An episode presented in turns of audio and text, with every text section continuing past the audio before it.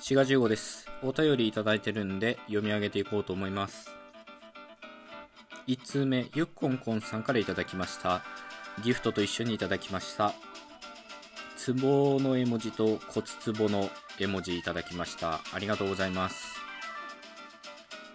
2通目、風梅さんからいただきました。こちらもギフトと一緒にいただきました。シャープ354ハイレベルトークとあったので理解できるだろうかとドキドキしながら聞いたのですがすごく面白かったです。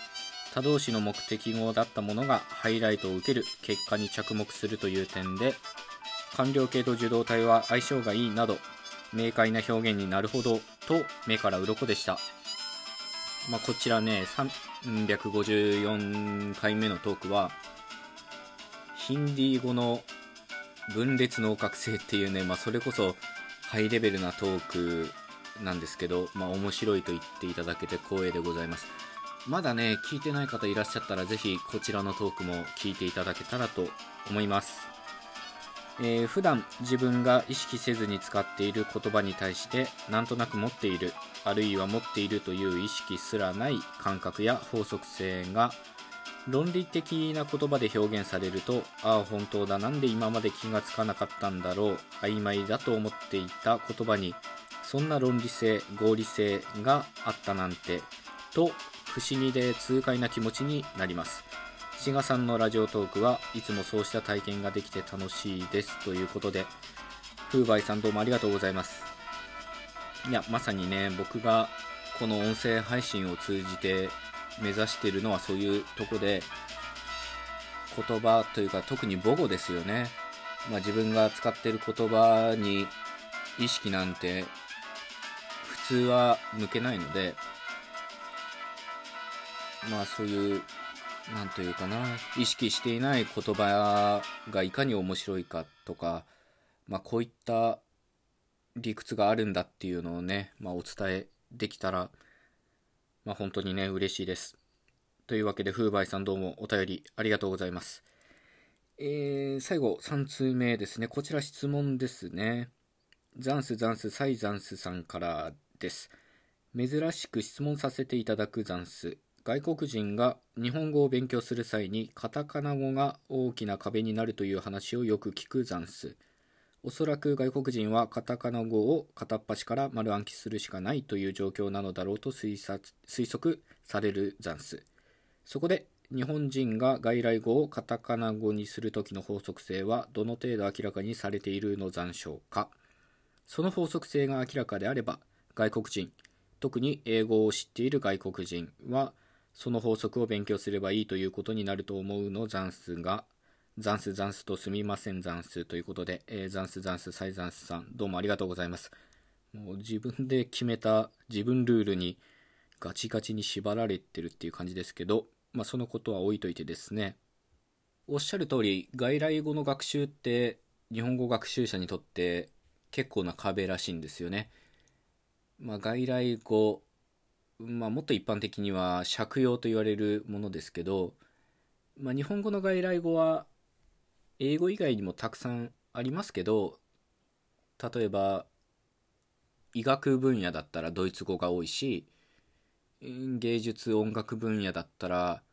フランス語とかイタリア語が多いんですけど、まあ、やっぱり英語が多いんでね英語を中心にこれからお話ししていきます。でそういう外来語をどういうふうに表記するかっていうようなガイドラインっていうのがねあるんですね結論を申し上げますとね。外来語かっこカタカナ表記ガイドラインっていうのがテクニカルコミュニケーター協会っていうとこから、まあ、発行されてて、まあ、そちら PDF ファイルがあるので詳細欄 URL 貼っとくのでそちらぜひ見ていただけたらと思います。ちょっとここではね全部紹介することはできないんですけど非常によくまとまってると思うので気になる方はぜひ読んでいただけたらと思います外来語が学習者にとって難しいっていうのは、まあ、一つは発音のズレみたいなものですよね。まあ、音節っていうものが言語学で考えられるんですけど日本語の音節は子音一つ母音一つっていうのが基本なんですよね。それに対して英語っていうのは子音が続いたりとかあるいは音節が子音で終わるっていうことができるわけですよね。例えば「strike」っていうねこの英単語が日本語に入ってくるときにまず最初の STR っていう子音が3つも続いてるわけですけどこういう子音連続は日本語で許されないので「スート」っていうふうに間に母音を入れることで対応していると。で最後の「ストライク」の最後の「く」っていうのはこれ子音で終わってますけど日本語はそういうことできないので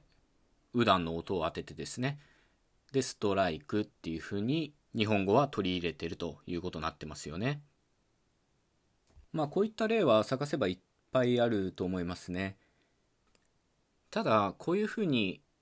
芯だけだったものに母音をつけるときに別個の母音をつけてしまうっていうこともあって例えば同じストライクっていう言語から来ててもストライクっていうのとストライキっていうふうにね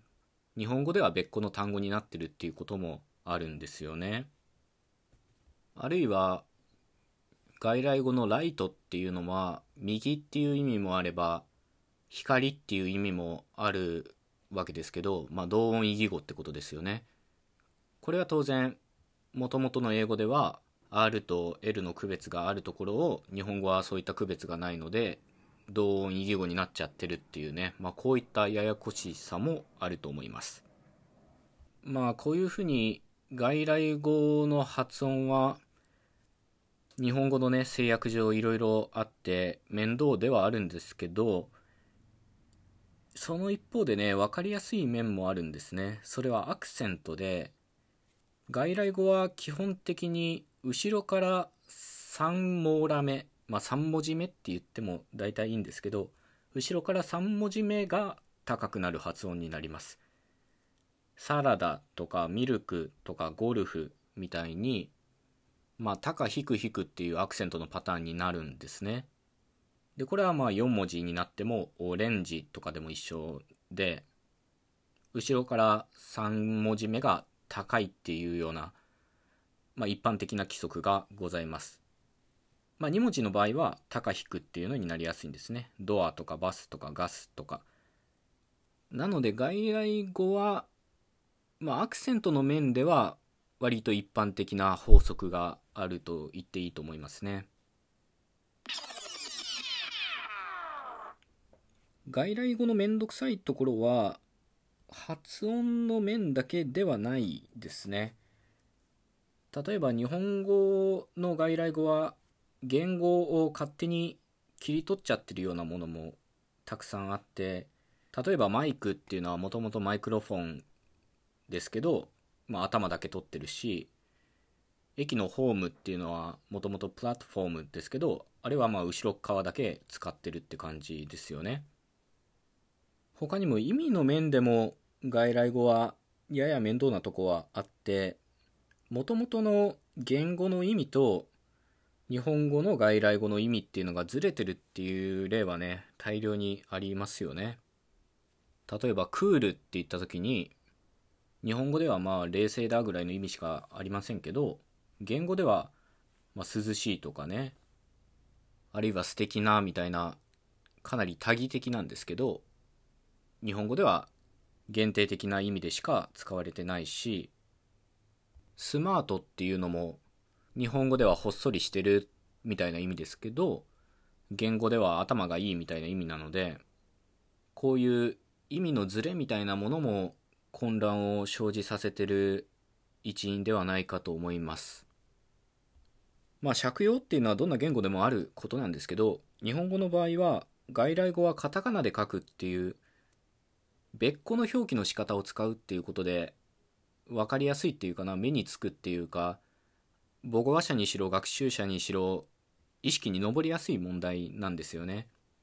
これもね結構日本語の大きな特徴ではないかと思います。